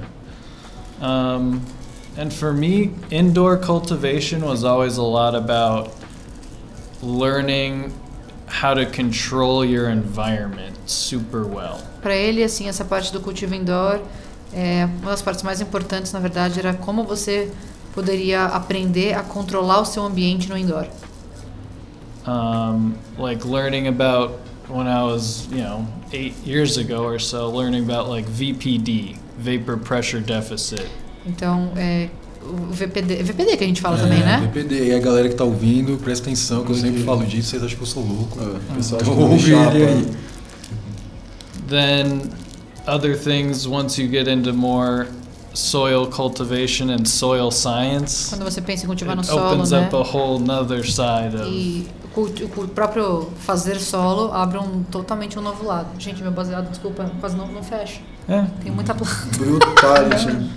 Pois só um pouquinho de recheio. Só um pouquinho. Tira a peiteira. Nossa, Ô, Você faz isso pra mim, meu? Tô brincando, tô brincando. Poxa, moço. O Gus, ele- Gus. o bichão A Girls in Green é, aqui. Como você mesmo disse, o pestre, né, velho? Não. Seu jogador. Ó, você tá atrapalhando ele continuar a resposta aí, Desculpa. Yeah, yeah. And then Então, VPD, amor, VPD, what else? environment and then irrigation. É, ah, isso é verdade. Irrigation. Ele é bem bom de irrigação também. Yeah, understanding like what medium you're using and then how to irrigate cultiva it. e como você poder fazer a rega. Yeah, like irrigating with uh, with salt with minerals and salt or um, rock wool type of thing. How o tipo you de irrigação é diferente, com minerais, né? how you would Com regulate the water usage differently than with de- soil. Comparação lã de rocha e coco, por exemplo, vai ser diferente, né, a irrigação. Same, same. Um, and then for me, I really like the automation, computer, and like uh, technology side too. Ele gosta muito So, dessa parte de automação. like with the LEDs, you can a lot of them have controllers. You can plug into the internet, Com os check it LEDs on você your pode ter phone. controladores. Ah, conta sobre as luzes que a gente usa, amor. Uh, ThinkGrow Tem grow lights. LEDs. É bem interessante. É, e essas luzes co controlam no, tro no Trollmaster. Yeah. É, inclusive, a gente ouviu alguém vendendo Trollmaster agora. Tem bastante gente usando já. Então, a gente usa o Trollmaster e é interessante que você consegue controlar do celular, né? Uhum.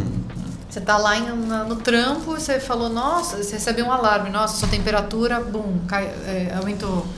É, é, ou o desmedificador desligou. O pessoal que tá usando CO2 aqui no Brasil tá usando a doidado o Trollmaster. Sim, a gente também, o- quando a gente faz indoor, a gente usa CO2. E é bem interessante pro. Com o, Ele tá falando que the people that use CO2 that are using the Think Grow LEDs here. Because now it's available. I saw it in the Bruno's course. Yeah. People were selling the Think, uh, the, Think the, Grows. the, no, no, they were selling LED, but it was, wasn't Think Grows. Uh, But they were selling the Trollmaster. Trollmasters. Yeah.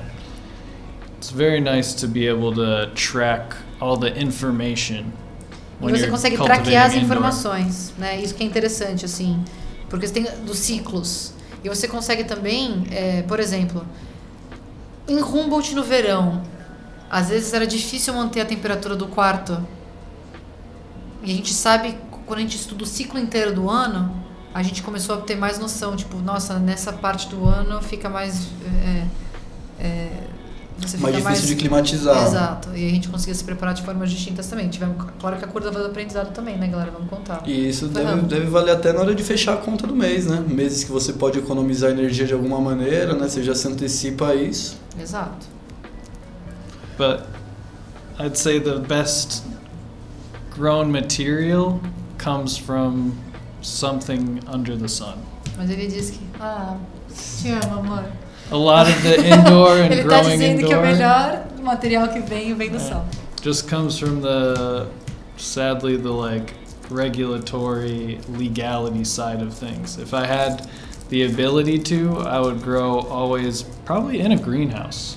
Se ele I tivesse a think it's a habilidade nice legal, ele, ele, quasi ele indoor, cultivaria quasi sempre no outdoor. greenhouse, né? Sim. Que é esse caminho do meio entre o indoor e o outdoor. E tem muita diferença da resina criada no sol da resina criada em lâmpada? Do you think that the, the resin changes a lot, behaves differently? Yeah, I think you get larger trichome heads in a full sun outdoor setting. Você consegue tricomas de tamanhos maiores assim no, no, no setting outdoor. Isso faz sentido, né, também, né, gente? Por causa da maturação e também é, quantidade de óleo. Até porque os tricomas, eles são é, quase que meio que assim, metabólicos secundários Sim. mesmo da planta. Então, Sim. eles reagem ao ambiente. Então, se você tem bastante sol, bastante exposição ao sol, os tricomas vão crescer mais mesmo, mai, maiores para poder proteger aquela planta da exposição à luz A solar. variedade né, de luz UV que e o sol variedade traz de luz também. UV né? e tudo mais. Exatamente Então, isso. o que a gente percebe também, eu vou complementar ele só, que eu acho essa uma parte interessante. Os terpenos. Tem mais terpeno do lado de fora. Sim. Tenho certeza. through it's very interesting to see in the legal market because you ha- ha- literally have to get everything tested Tudo tem que ser testado. No mercado legal é interessante você ver através dos processos certificados de análise for terpenes, a quantidade de cannabinoids, terpenos, as well as heavy metals, pesados, pesticides, pesticidas. and consistently the most terpenes come from things grown under the sun and not indoor. E consistentemente a maior quantidade de terpenos que é encontrada nas amostras Same vem do lado de sol e vem, do sol, né, com luz solar e não indoor. Mesmo mesmas genéticas. Mesmo. Isso é uma coisa interessante, porque por, o Flynn teve, como ele tem esses dois lados, é, ele conseguiu usar do indoor, né? E não só do indoor, gente. A gente já cultivou a mesma cepa em HPS, a mesma cepa na, na- no LED, né? Em lugares diferentes. E ver, tipo, o mesmo corte crescer diferente, mas ele também teve essa possibilidade de dar esses clones, por exemplo, para os fazendeiros que cresceram em Humboldt. Então, é, a mesma planta, do mesmo clone, cultivado em várias formas diferentes, testadas no mercado legal, apresentavam mais terpenos sob o sol. And you can talk about too how I mean when you and me have cultivated the cookies and cream indoor, how different it looks when we gave it to Jamra to grow in the greenhouses and outdoor. Yeah, but then there's also the color thing because when we grew the cookies and cream outdoor, it also looked different in Jamra. Oh yeah, it just shows. Então, a, a- assim, e a cookies and cream, por exemplo, que foi mega climatizada pro indoor, assim, a gente colocou ela no outdoor e o- ele deu pro sócio dele também, e ela cresceu diferente, a estrutura dela era diferente. A resina era meio parecida, pra ser sincera, mas a estrutura dela era diferente, assim, também. Então, tem bastante diferença. E o, né, nessas análises aí, o perfil de terpeno mudou ou só potencializou os terpenos que já haviam ali? Isso a gente está falando de uma coisa mais empírica e observativa, porque, por exemplo, no mercado re- regular, dificilmente a gente testa, Ah, entendi. porque o teste é super caro. E o teste se tornou muito mais caro a partir da legalização do cultivo recreativo barra adulto. Antes o teste era mais barato. Outro, outra dificuldade grande do mercado legal. I just want to uh, com- talk about this. Um, você não consegue fazer small batches, é, pequenas, pequenos drops. Porque o teste é tão caro vale que se for para fazer uma coisa pequena, não vale a pena. like a minimum per product, a thousand. Você precisa fazer um Units. drop de, por exemplo, um quilo de hash, no mínimo no mercado legal, para você poder fazer um drop. Eu queria já aproveitar também para meio que direcionar para esse lado das copas, tipo da, das competições que tem. Se, quantas competições tem ali mais próximo de onde você está? Quais são as principais? E de uma maneira geral, como que é esse evento, sabe? How are the competitions events in California. na Califórnia? How are they? Yeah, what are the main competitions and, wha- and how are they? I would say for all the people that are producers, like the hash makers and growers, Ego Clash is probably one of the most respected and sought after titles of the year. A, Eagle, the Clash, ela é uma copa com uma notoriedade e importância muito grande, porque ela é uma copa feita para produtores e hashmakers. Ela não é uma copa feita para consumidores finais. Ou ju- ju- ju- é, quem lava e quem cultiva e quem compete é quem produz. Então é uma copa de produtores para produtores. Então é uma das copas mais renomadas para você ganhar. Só que ela é totalmente tradicional. Ela, ela, conta, ela não é um evento legal, por exemplo.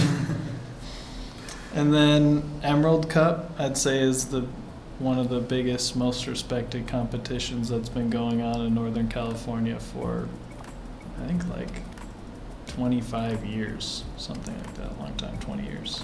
Yeah, but they only grew to be the Emerald Cup in From the competition. Golden Tarp Awards Mhm. and stuff, yeah. Então, e ele falou que a Emerald Cup, na verdade, dentro do mercado legal, é uma Copa bem renomada hoje em dia. Inclusive, acho que é mais do que, por exemplo, uma High Times da vida, sabe? Ficou meio. É porque a Emerald Cup tem um legado que eles gostam de carregar esse legado da, dos fazendeiros e das fazendeiras.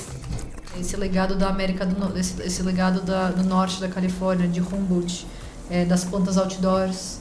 Então, é, eles tentam trazer um pouco dessa perspectiva.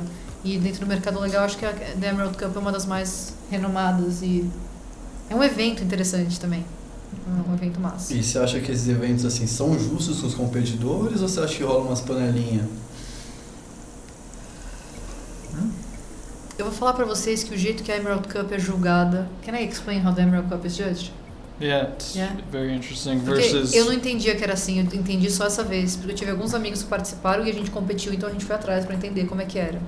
Eu achei muito interessante o jeito que eles julgam a Emerald Cup. Ó, a Eagle Clash você julga em um dia. Você é competidor e maker e você compete numa mesa junto com a sua categoria, seja flor, rosing, hash ou hash. E there's no solvents in the Não. Eagle Clash. Não, É, sem, sem solvent. solvente, porque o Brandon odeia solvente.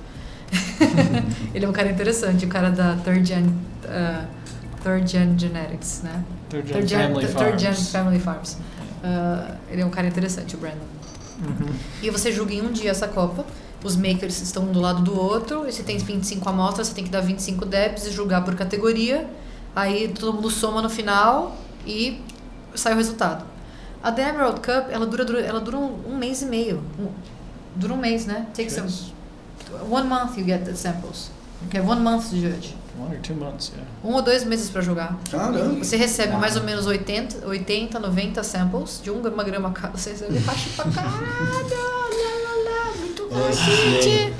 É muito rachixe. Muito hashish. E é um trabalho do caralho você julgar, porque um você não ganha nada, você precisa ficar chapado pra caramba. Aceito. Mas é, você, os, os, re- o- o- os judges, que são pessoas renomadas, com, é, chamadas pela Emerald Cup, é um teste cego, assim como o outro, só que eles têm que concordar entre si.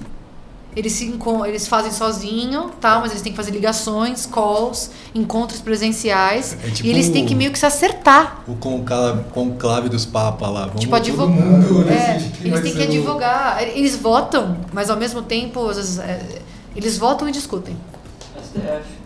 Caramba, que Bem interessante, né? E aí eu achei legal, porque é, eu sei que na categoria de, ro, de, de Rosen rolou o maior bafafá.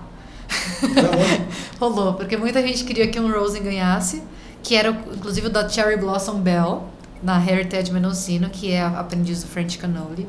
Eles ganharam primeiro lugar em hash e terceiro lugar em Rosen, com uma cepa chamada White Thorn Rose, que tem gosto de flor. E não flor maconha. Tipo, Flor. rosa, assim. Tipo, floral. Parada é o melhor. Diferente. Eu já sabia que era o winner, né? Em dezembro, quando a gente provou o White Thorn Rose, a gente foi lá na Emerald Cup que tava em promoção e a gente comprou várias gramas. É difícil a gente sair pra comprar grama de racha, gente. A gente faz em casa. A gente comprou várias pra estocar, porque a parada era. Diferenciado mesmo. Né, amor? É, Não era muito bom? muito, muito bom. Você falando assim, eu acredito não. E é, eu sei que assim, muita gente achou que eu tinha que ter ganhado em Rosen também. E não tinha que ter ganhado em Hash, porque não era six, seis estrelas, mas era o Hash com mais gosto. Mas se fosse dessa forma, então o Rosen tinha que ter ganhado. Então foi bem Nossa. interessante, que a galera briga e, né, e discute, tem que chegar no, no Um consenso, né? Ah, entendi. Então realmente não tem como rolar uma panelinha, né? Não é. Não, porque assim, as copas que a gente tem. Não é falando mal, gente, longe de mim isso, até porque ainda bem que rola aqui, né? Mas, por exemplo, você pega um monte de amostra, você tem que fumar em 4, 5 horas tudo, dá nota e vê o que é bom e o que não é bom. Depois do terceiro baseado, você não tá sentindo mais gosto de nada. Ah, não, mas você tem que ser juiz treinado, amores. Posso falar, não é fácil Nossa, ser juiz, não. não, é, Eu vou contar que eu conheço pessoas que conseguem ser juízas e conheço pessoas que não conseguem ser juízes. O Secret Labs veio aqui, a gente perguntou isso pra ele, lembra? Ele Hum. jogou Eagle Clash. Não, então ele falou, mano, quando vem a diferenciada, você tá ligado, você pode ter O fumado resto 20. é- Ó, Que- É Eagle Clash no final do ano agora. A última amostra foi lá do Resin Ranch Extraction lá. Ele colocou uma OGKB, que é uma das plantas mais exóticas que a galera põe, que é difícil de cultivar e ela é super forte e ela é muito difícil de trabalhar. E a galera do o o Brandon lá, o Kush Kirk, que tem essa onda da OGKB. Eu sabia que era a amostra do Todd. Era, foi a penúltima amostra. Nas cegas. Foi a única. Não, mas é que eu sou, eu sou boa disso. É. Eu, é, isso eu tenho. Eu tenho um nariz grande, amores, protuberante. Se ele não funcionasse, né, eu ia ficar chateada. Mas eu sou boa de gosto. Tem gente que tem talento pra outras coisas. Eu sou muito boa de cheiro e gosto. Eu não engana meu nariz, assim. Muito teste cego. E eu sabia que era a amostra dele. E foi a única que eu dei 10, 10, 10, 10. 10. Não, porque, porque realmente era o melhor, Tava boa o melhor, demais, melhor é que tinha ali. É isso. O ponto de saber, né? Significa que já, já era boa mesmo. É boa mesmo. Entre Diferencial, 30 né? amostras, imagina Ah. depois de 30 debs como você tá. Ah, não. Com a testa suada, a orelha vermelha, as mãozinhas tremendo aqui, ó. Eles, uh, they ask if like, um, after like five dabs, you know what the fuck's going on. You gotta prepare for ego clash. Tem que preparar. Yeah. A Emerald Cup é mais interessante nesse sentido, porque você tem mais liberdade, mas ao mesmo tempo muito tempo. Aí você tem que voltar, você tem que dar o deb de novo. Verdade. Na Eagle Clash é assim, você dá um deb, pum, pum, pum, pum, pum, pum, pum, pum, pum. E é, do evento em si, assim, tipo, porque não é só a galera indo julgar lá, né? Tem, deve ter um social, sei lá, um show. The event has a uma social part too. alimentação. Como que é o evento, como que é o tamanho desse evento? What was the size of the event? Compare the Eagle Clash and the Emerald Cup. Yeah. Well, ego clash probably has maybe a hundred people. Uh, 250, 200 maybe. A Eagle Clash é um evento pequeno, com 250 pessoas, assim. Não é, não é um evento social, gente, é um evento de julgar a Copa Makers. Sério, né? Tipo, uma competição And realmente. then Emerald Cup, I think, is like 30, 40,000 people. A Emerald Cup é gigante, é um festival. Yeah. Tanto é que agora eles separaram, né? É, antes era Emerald the Cup e agora time, chama actually. Harvest Ball. Significa que é a festa pós-colheita, né? O Harvest Ball. E a competição tá rolando depois, então eles fizeram dois eventos por ano. Só que a competição virou um evento privado. Pra quem compete Yeah, só também. that's, yeah, that's Por exemplo, a gente que participou não era aberta. Igual era antes que acontecia a, a- as premiações, na verdade, nas horas do show, entre os shows e tal. Eles que- quebraram o evento também. Deixaram só pra aquilo, né? Mas tem um motivo, porque era muito perto da época de colheita, então os fazendeiros não conseguiam secar e curar direito suas plantas para poder estar participando da Emerald Cup. Não faz sentido. Então faz bastante sentido assim para os fazendeiros mesmo. Você chegou aí na Marcha da Maconha ontem? Sim. O que, que você achou? O que, que você... Anteontem. Ah, Anteontem. Ou não foi ontem? Anteontem, Ontem, sábado. sábado. Anteontem. Você, o que, que você achou? Eu amo Brazil. Eu amo Brazil. I don't know. I, I loved it. It was amazing to see how many people showed up. Like it tem was muita gente, foi muito legal ver isso. crazy. The energy you could feel of just A like energia aí all the stoners. It was great. Muita gente. Com o mercado legalizado na, na Califórnia, ainda tem esse tipo de movimento lá ou depois da legalização não, não tem mais? Com o mercado da Califórnia. Olha, eu. Oh. Olha, demorou pra Não, você. entendi, assim. entendi, entendi. Entendeu? Mais ou menos. Vai, vai. Tô quase com inglês. In, in America, I think we are in, in the United States. I think we've lost this side of this the cannabis culture for the most part because people think, oh, it's legalized. You know, we're done. Ele falou que nos Estados Unidos perdeu um But pouco then, disso, for porque producers and people that are in the industry, with how horribly it's set up a indústria é feita de uma forma negativa para você ser o dono de um negócio. there's a long road ahead. You realize of ch- getting the right laws in place, and then too treating it Tem um like it longo should caminho be. para pegar as leis da forma que deveriam ser In a way, they tratar como almost deveria ser. tricked everyone in California. Eles se sentem enganados na Califórnia. How is legalizing something you can only grow six plants in your Como que house você está without paying legalizando algo thousands of se você só dollars, pode tens of plantar seis thousands of plantas na dollars sua casa se você não está pagando for a milhares de license? lo- dólares? It doesn't Muitos make mil sense. dólares. Doesn't make any A sense. planta não é livre, é isso que ele quer dizer, gente. Que legalizaram, mas a planta não é livre. Por exemplo, alface ninguém vai contar na sua casa não. quantos Quem é alfaces que vai você contar tem. quantos tomate eu tenho lá? Se eu não sei quanto você precisa. Então esse movimento que a gente teve aqui no Brasil sábado seria interessante que tivesse lá porque ainda falta muito direito a ser conquistado, né? Ele ainda é bem restrito ainda. Não é nem só direito conquistado, gente. Parece que a galera voltou Porra, no tempo. filho. So he's saying that an event like this in California would make sense so we can like advocate to our rights also. Yeah. A movimentação política lá é diferente, viu, galera? Eu vou contar essa parte negativa dos Estados Unidos.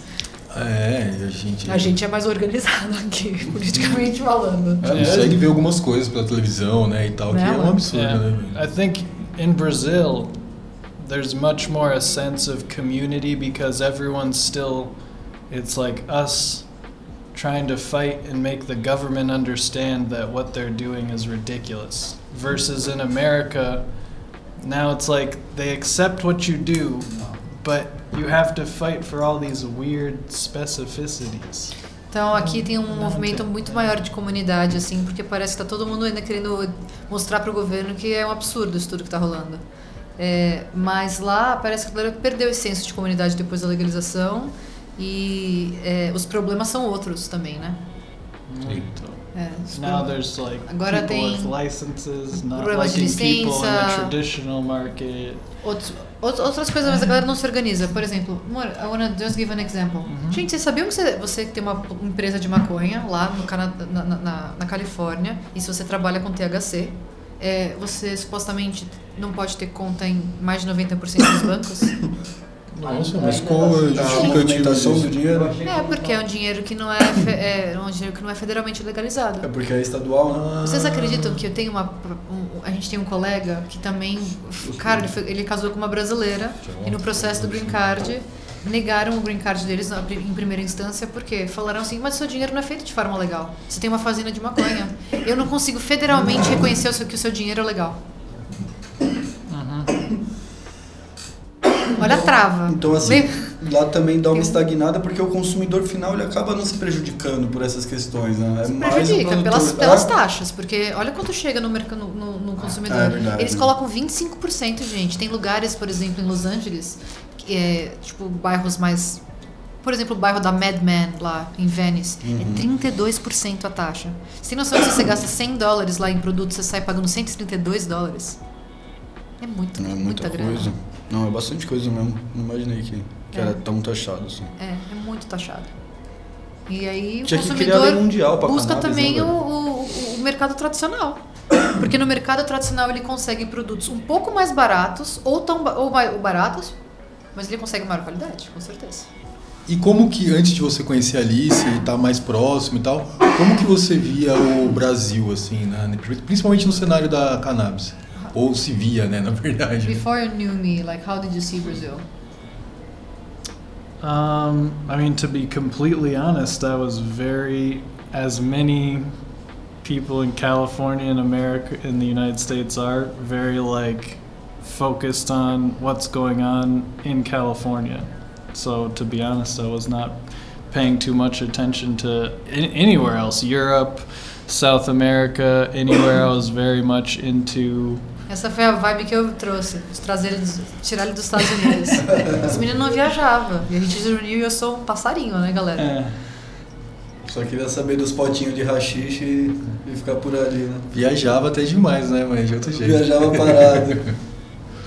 Ele gosta de viajar parado, vou contar Ah, pra eu também adoro, cara. Ótimo. Eu gosto dos dois, mas nossa, eu adoro estar em movimento. E na- lá na Califórnia, assim, pelo que você falou, a galera não comenta, por exemplo, do Uruguai, né? Que o Uruguai, ele é- hoje, ele é um dos países que tem a maior liberação em relação ao uso da cannabis, ao cultivo da cannabis. Você acha que isso não, não é People tão don't talk a comentado? lot like Uruguay. Uh, the- people don't talk a lot about Uruguay and California, right? Even though it's very liberated. No, because for the most part, on the west coast of of of the United States, we have been. I mean, we're just blessed in so many ways to have so much cultivation. A gente tem a benção de ter muito cultivo lá, de ter abundância. Kind of after Amsterdam Depois shifted Amsterdã, uh, the main cannabis spot to o lugar California. mais famoso de, de maconha There was nowhere else you could find such quantity of amazing quality of cannabis. So it became hard to want to look elsewhere, I guess. And the reality, I don't know. Mas That's ele vem just- pra cá e adora. É. É. É. Eu recomendo fortemente você conhecer o Uruguai. Vale a Diz pena. a Saudi American Style.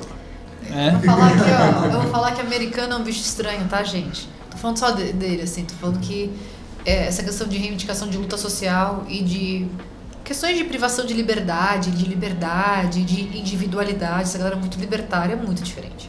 A gente tem pensamentos diferentes. Claro. A gente entende o governo diferente, a gente entende o papel que o governo tem na nossa vida diferente. Claro. Lá a galera quer ser independente, a galera não quer governo.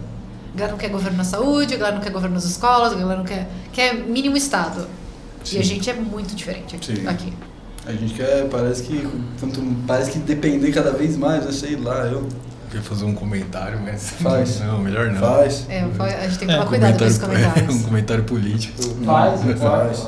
É, eu também acho, tem que fazer. Ah, mas- não, eu só vou recomendar a galera aí a prestar atenção na eleição que está por vir, estamos se que aproximando. Bolsonaro vai tomar no cu? Ah, não, isso aí é como um diário, né, galera? se, não- se era isso, eu falei. Vê aí quem já fez pelo Brasil, quem pode continuar fazendo, e é isso aí. E eu acho que a É gente. seis estrelas ou três estrelas? Zoeiro. Six stars or 13 stars? Qual você tem? No say six. E acho que a gente já vai, né, Fabão, pro final aí, pô. A gente ainda tem me- meio baseado aqui pra rolar, então. Meio donut. Queria agradecer demais a presença de vocês dois. A Alice, ela já é de casa aqui. Você também, né? Primeira vez que a gente tá recebendo você, mas sinta-se em casa. Que honra. Quando estiver no Brasil, quiser fumar um baseado, trocar uma ideia, já sabe aonde vir. E a gente, essa é a parte ruim do podcast, né? Que aí você vindo aqui, você se compromete a receber eu e o Luqueta lá na Califórnia quando a gente for pra lá. Compromise to receive. Welcome them next time. Course. Brincadeira, desafio. Não é, não, mas a gente, é- a gente é de boa. Só que vocês têm que ser hippie, porque a gente tem muito Eu cachorro, não. a gente mora no meio do É, nada. hum. Se eu fumar é, dois desses, eu durmo com os cachorros no meio do nada. A gente tem três cachorros e dois gatos, vamos ter o terceiro gato já já. Quando a gente chegar nos Estados Unidos, a gente vai pegar o terceiro gato.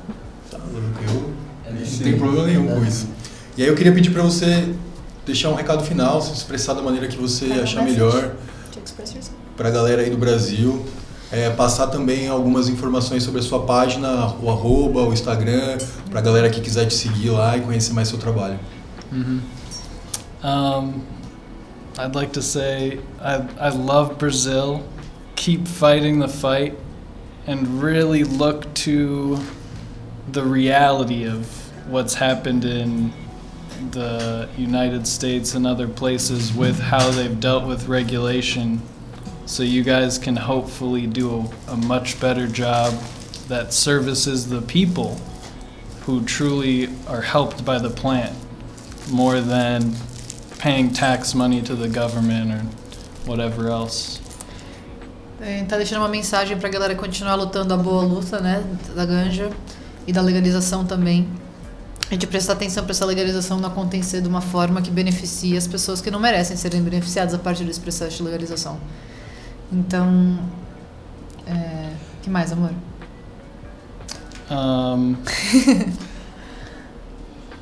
and I would say, as much as it looks like a crazy reality in California, there is still a long fight we have there too as well. Que a, a luta na Califórnia também é longa. Parece ser menos longa do que a gente vê do lado de fora, mas que a luta lá é muito longa ainda. Eu queria falar em cima disso assim também pra é, que eu acho que muitas vezes a gente fala assim, ah, eu queria que fosse legalizado, eu queria ter ali minha liberdade de cultivar, eu queria ter isso. E aí a gente tem uns exemplos como esse da Califórnia, que a legalização, ela pode ser só o começo de uma luta muito maior ainda, sabe? Então a gente tem que tem que estar atento a isso desde agora que teoricamente assim, vamos dizer, estamos Não no começou, zero, né? né? Não começou. Para quando começar, já começar da maneira correta, a gente ver os erros de outros lugares e aprender com esses erros e entender que a luta nunca para. The fight never stop. never, sadly. E só uma é observação, a Califórnia andou para trás em alguns sentidos, porque tinha mais, eh, a galera tinha mais direitos, por exemplo, o paciente medicinal tinha mais direito no medicinal do que no recreativo. Então, não é sempre que a gente caminha para frente, né? People had more right in Cali in, 20, in Prop 2015 in many ways. Way more.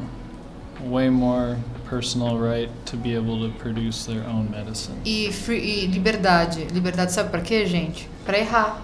Pra poder ter um monte de clone. Pra poder ter uma, uma- um berçário na sua casa. Porque tem lugares que você tem que ter licença pra ter um berçário. Você não pode ter um berçário dentro de uma fazenda. Hã? Você não pode ter um berçário dentro de uma fazenda? Não. você tem que ter licença pra ter berçário. Olha que legal. Então tem muitas coisas assim que a regulamentação travou. Mas pra lutarem pensando em tudo isso e colocarem as pessoas certas, né, amor? Put the right people that know stuff to make the laws, like you said. Yeah. Colocar as pessoas certas pra fazer as leis, assim. Boa. E aí você também, Alice, você tá em casa, né? Mas se quiser deixar um recado final aí, Ah, eu queria só agradecer o convite, galera. tá sempre convidado. Espero que eu tenha feito uma tradução ok. Nossa, eu dei, os, 100%. eu dei os inputs aí no meio, fui falando um pouquinho, mas é, é isso. Prazer estar aqui. Obrigada, amor. Tá Muito? Eu, Obrigado. apre- eu vou falar, Muito deixar uma obrigado. mensagem assim, na verdade, já que é um podcast com o Flynn hoje, eu quanto eu aprendi com essa pessoa e que eu não estaria aqui, assim, eu não estaria fazendo as coisas que eu faço hoje se também não fossem os aprendizados que ele me passou. Ele abriu minha cabeça para muita coisa. Ele me é, acolheu como. Ele me acolheu e ele me ensinou tudo. Enquanto um monte de gente cobra 10, 15 mil, 20 mil dólares para ensinar as coisas, ele me acolheu e ele me ensinou tudo. Então eu sou muito grata a ele. A gente trocou muito conhecimento também, porque eu vim um outro universo, dos rachos mais tradicionais. A gente nem falou tanto sobre isso. Hoje em dia ele fuma mais spliff com racho com tabaco do que eu. Quando eu conheci ele, ele só fumava ele só dava deb, fumava debada. Agora, agora ele já tá bolando spliffzinho. Mas é, a gente teve um processo aí, então eu sou muito grata a ele. E tá sendo bem incrível dividir essa jornada com ele. E é muito legal ver ele aqui no Brasil, trazendo um, um tanto do, do que rola lá com, com ele e com a gente lá na Califórnia. E é uma cadeia, né, mano? Porque você hoje ajuda tanta gente a esclarecer tantas dúvidas, sabe? É uma referência pra tantas pessoas. E aí trazer ele que te ajudou, que foi essa referência pra você também, né? Às vezes essas pessoas não aparecem, né? É importante ele, Ele é um dos meus maiores apoiadores, ele é um dos maiores apoiadores do meu trabalho. Eu falei isso hoje antes de vir pra cá. Eu falei, nossa amor, obrigada, não sei nem como te agradecer. Ele é um dos meus maiores apoiadores mesmo. Ele é foda. Ele olha pra você assim com admiração. É. A gente se- casal. Teu, A é. gente se admira mesmo. Mas, E ele não, ele não falou o arroba. amor, o Ah. melhor arroba. Uh, you can find the work me and Alice do at at Wooksauce Winery, and then the legal company I have you can find at Fully Melted CA. Então é arroba a Holmes Wook Sauce Winery e Wook é W-O-O-C é, sauce de sauce, sauce e winery de vinhos. É, e o outro é Fully Melted que é de totalmente derretido CA Fully Melted CA A gente vai colocar aqui na descrição do, Vamos, do vamos. podcast, né? Você tá ouvindo aí, você vai ver. Não, mas é. Nem- é Não, não, não, deixa, deixa, deixa. E aí, pra finalizar, o que, tá? Fala aí, o que, que você achou? Quais Ah, são cara. os seus comentários finais? Eu queria agradecer a ambos aí pelo todo o processo educativo que vocês estão fazendo aqui no Brasil, de coração mesmo. Porque é isso que a gente falou sobre as pessoas que estão no poder não conhecerem sobre o cultivo canábico e e criarem leis absurdas, é simplesmente porque eles não conhecem. E a gente tem que levar esse conhecimento adiante para o máximo de pessoas que a gente puder, cara. E sem vocês isso não seria possível. E obrigado demais. Sempre que quiser vir aqui com a gente, será bem-vindo. E lembrar que a mesma luta que você luta lá, a gente luta aqui de diferente jeito. E vambora.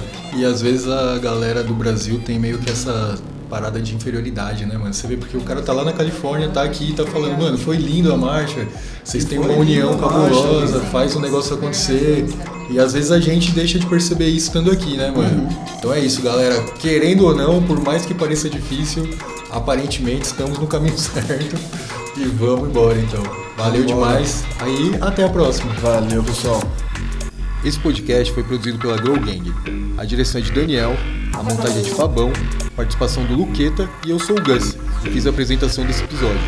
Firmeza, galera, até a próxima.